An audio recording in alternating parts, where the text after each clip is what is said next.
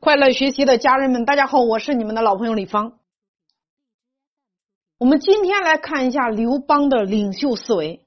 项羽呢是贵族子弟，刘邦呢是一个混混，但是最后混混却把贵族打败了，建立了大汉王朝。今天做企业和做领袖，老板必须要做的第一个，我们叫做分钱。事儿是大家干的，但是钱却是大家赚的。刘邦为人比较大度，他当亭长的时候，他就能够仗义疏财，喜欢结交朋友，比如说萧何、樊哙、夏侯婴。楚汉相争时，他更是舍得给钱封地。那些跟着他的人，无非就是图个升官发财吗？领导这么大方，谁不会玩命的去效力？你反观项羽，气量他就小多了。也就是说，他夺了城池，他舍不得分给功臣；得了宝贝，他自己把玩，不肯赏赐给大家。一个领导，你这么小家子气，谁会陪着你玩呢？那么第二个人才是团队的宝贝。别看刘邦。是一个大老粗，但是他深知人才的重要性，所以呢，他启用人才不拘一格。比如说韩信，从项羽那项羽那里过来投奔刘邦，他起初只是一个小官，经夏侯婴和萧何的举荐，一路提拔，最后破格任命为大将军。这点格局就是非，就是一般人根本做不到。韩信在项羽那里只是一个知己郎。相当于看门守夜的卫兵，这一点的话，刘邦比项羽高明多了。第三个，把合适的人放在合适的位置。刘邦还有一个优点就是知人善用，后勤交给萧何，保证了他后方的稳固。任命张良为参谋长，运筹帷幄之中，决胜于千里之外，让韩信来带兵。能战必胜，攻必取。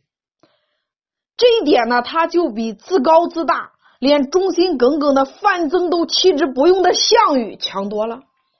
所以，作为一个领导者，一定要知道你下属的长处，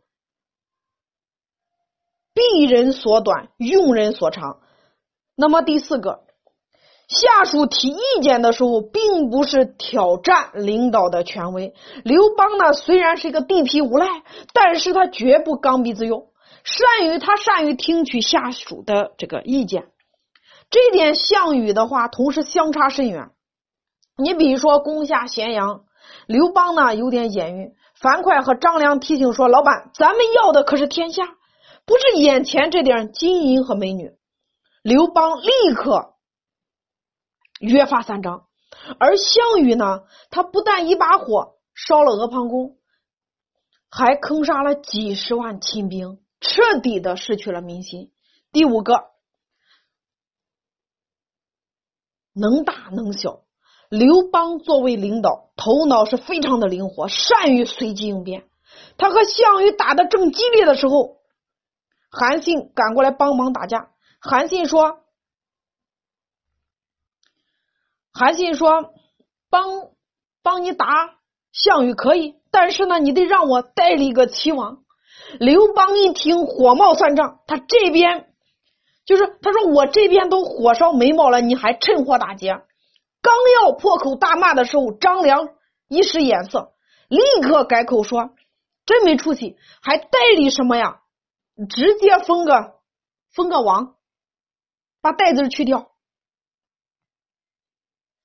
第六个，你办事我放心。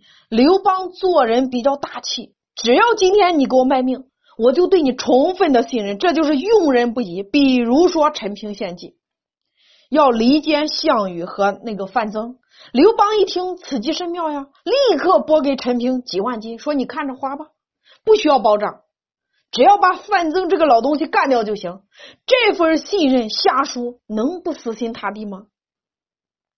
现在很多老板和领导就缺少这份雅量，对谁都不放心，总是怀疑这个怀疑那个，你都不信任对方，对方凭什么给你卖命？第七个，收买人心。别看刘邦是一个地痞无赖，但是他对下属却很好，不端架子，不打官腔，时不时的给下属一些小恩小惠。刘邦和项羽争天下的关键时刻，韩信的力量可以说举足轻重。韩信手握重兵，支持谁谁就能胜利。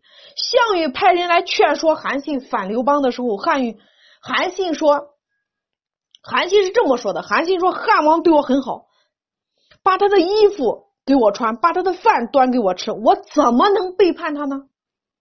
所以说，刘邦是相当高明的。作为一个领导，你没有这些雅量，没有这些布局的话，你怎么能够打江山？